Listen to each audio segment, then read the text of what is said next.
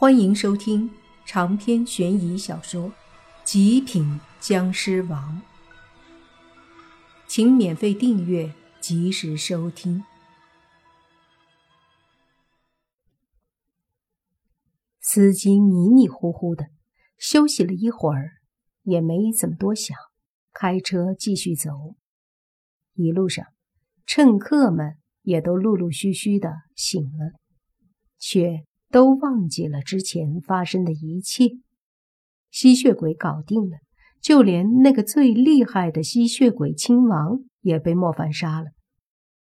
不过按理说，不应该只有这两个吸血鬼呀，亲王都出来了，难不成公爵没一个跟着他？为什么反而是个侯爵吸血鬼跟着？想了想。亲王说：“他们之前在首都夺灵珠，估计是在首都天都阁损失惨重，只剩下他们了。这么说来，很可能来华夏的吸血鬼都给灭了。那么，对于这些外来的威胁，似乎就没了。如果有，也应该是倭国人，因为他们应该还有一部分阴阳师在华夏。”不过也不急，只要他们有什么动静，莫凡知道了，去灭了就好。这一路没有再发生什么事，车稳稳当当的安全到达了巫山。话说这巫山不愧是国内出名的旅游胜地，山下附近一大片都是宾馆酒店，尽管是晚上十点多了，可依旧很热闹。有不少车子开过来，不少旅客在这里汇聚。莫凡他们下车后，就在附近一家环境不错的宾馆住下了。不过说真的，太贵了。好在这点钱对莫凡和泥巴来说也不算什么。开了两间房，住进宾馆，弄了点吃的，就开始休息。毕竟明天还要玩呢。睡下后，莫凡感觉这宾馆有些不对劲儿，阴气森森的，好像有鬼一样。不过宾馆不干净也很正常，毕竟每天都换人住，里面的阳气留不住，便阴气重一些。这点住过宾馆的可能都有感觉，就是觉得宾馆阴森森的，一点人气也没有。所以。这种地方有阴邪之气很正常，甚至很多人开宾馆都是做那种羞羞的事，风气不正，所以导致很多宾馆里多了些淫秽气息，更是吸引阴邪。这里就要劝一下那些喜欢去宾馆里嘿咻嘿咻的人们，你们在啪啪的时候啊，千万。要在被窝里，否则你永远不知道宾馆里会有多少双眼睛盯着看。莫凡知道这种地方不干净，也就没在意，和洛言一起就准备睡了。可是刚睡着，迷迷糊糊间，莫凡就隐约听到了有女人嘻嘻哈哈的声音，而且这个声音很不正常，带着十足的魅惑。根本就是淫笑，这笑声非常的诱惑人，听得莫凡都有些心神荡漾，转过身就把洛言搂在了怀里。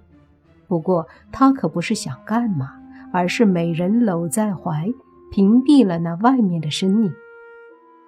莫凡心里还是很坚定的，搂着洛言就没有了受那女人笑声的影响。只不过。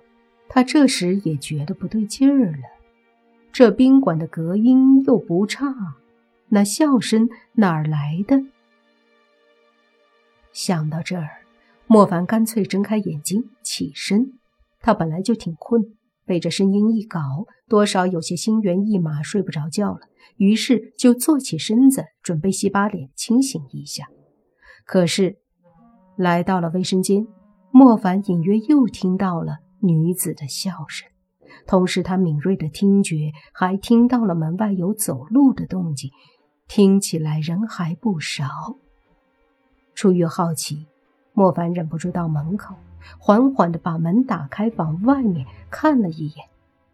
好家伙，这不看不知道，一看外面居然有五六个打扮妖艳的年轻妙龄女郎。这些女人很是妩媚，见莫凡开门，都转过身对莫凡抛了个媚眼。其中还有一个看起来十八九岁的女孩对莫凡说：“帅哥，一个人吗？要不要小妹陪你呀？”莫凡一愣，随即摇了摇头。那几个女人都嘿嘿笑了，而且神态动作都非常像，然后就一起离开。这就跟经过专业的培训似的，动作一颦一笑摄人心魂。莫凡摇了摇头，正要关门。却见那五六个女人路过一个房间时，轻轻地敲了敲门。房门打开，里面是个中年男人。只见他好像也是睡不着一样，看了看这些女人，眼中露出贪婪的目光。接着就听一个女人说：“帅哥啊，要不要陪你呀？”那男人在几个女人中扫视，似乎对那个十八岁的女孩有意思，就指了指她。那女孩笑了笑，跟着男人进了屋子。其他女的则是继续笑嘻嘻的往下面的屋子去了，而且看他们路过一些门外，根本没有停留，就去了下一个房间，包括路过泥巴的屋子也没有停留。莫凡看着他们在这一楼开了六个房间，六个房间都是男的，好像都是一个人住，并且每个打开房门看到这些女人都选了一个，这证明这些女的都知道哪个房间有男人，所以开的人数都是刚刚好的。这就说明他们是专门干这个的。而且还和这家宾馆有关系，或者说就是这家宾馆的。莫凡摇了摇头，心想：这都什么风气呀？刚刚那几个女的，十八到二十二的样子，正是青春好年华，却把自己最黄金的时间和最珍贵的东西交给这些男人来践踏。为了钱吗？这样能赚多少？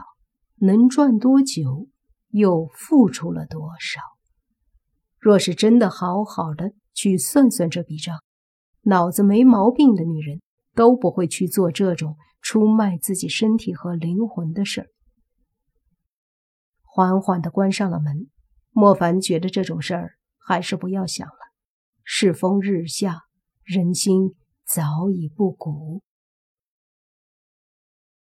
现在的这个社会，人们往往丢失了自己的思维意识。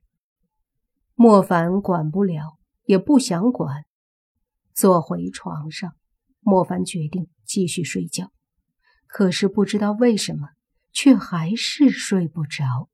倒不是说还有那个声音，莫凡就是觉得不对劲儿。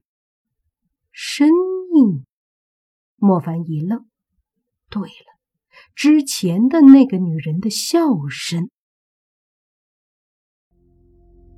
长篇悬疑小说《极品僵尸王》本集结束，请免费订阅这部专辑，并关注主播又见菲儿，精彩继续。